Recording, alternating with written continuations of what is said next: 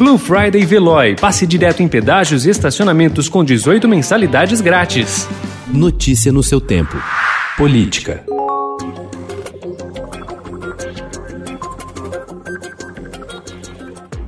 Candidato do Palácio do Planalto para o comando da Câmara nos próximos dois anos, o deputado federal Arthur Lira, do Progressistas de Alagoas, esteve à frente de um esquema milionário de rachadinha quando integrou a Assembleia Legislativa de Alagoas, segundo acusação do Ministério Público Federal. Documentos até então sigilosos obtidos pelo Estadão indicam desvio entre 2001 e 2007 de 254 milhões de reais dos cofres públicos. Somente o líder do Centrão movimentou 9 milhões e meio de reais em sua conta. As informações estão em uma ação penal que Lira ainda responde na Justiça Estadual. Ele já foi condenado pelo caso na esfera civil.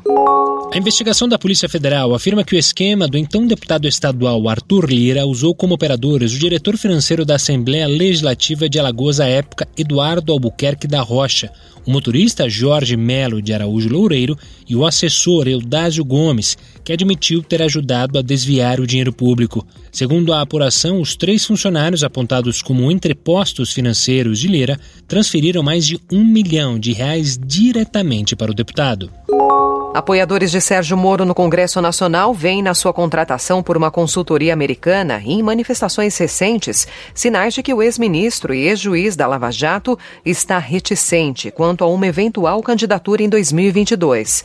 A interlocutores nos últimos meses, Moro indicou que não está determinado a ser protagonista em um projeto eleitoral. Ao Estadão anteontem, ele afirmou que não é o momento de pensar em um plano político. A mesa diretora da Assembleia Legislativa de São Paulo apresentou ontem um projeto que altera a estrutura administrativa da casa e concentra mais poderes na presidência do Legislativo Paulista. Entre as alterações, está previsto que a área de compras e licitações passe para a Secretaria-Geral de Administração, órgão diretamente subordinado à presidência da LESP, ocupada hoje por Cauê Macris. Um gigante metálico com 72 metros de comprimento e capacidade de deslocamento de 1.800 toneladas chegará ao mar pela primeira vez no próximo dia 11. Trata-se do Maitá, o segundo de quatro submarinos convencionais que estão sendo construídos no país dentro do Programa de Desenvolvimento de Submarinos. O quarteto é o primeiro passo para a fabricação de um modelo com propulsão nuclear, previsto para ser entregue na próxima década. Notícia no seu tempo. Aproveite a Blue Friday Veloy e passe direto em pedágios e estacionamentos com 18 mensalidades grátis. Corre que é por tempo limitado. Garanta o seu adesivo em veloy.com.br barra Blue Friday. Veloy. Piscou, passou.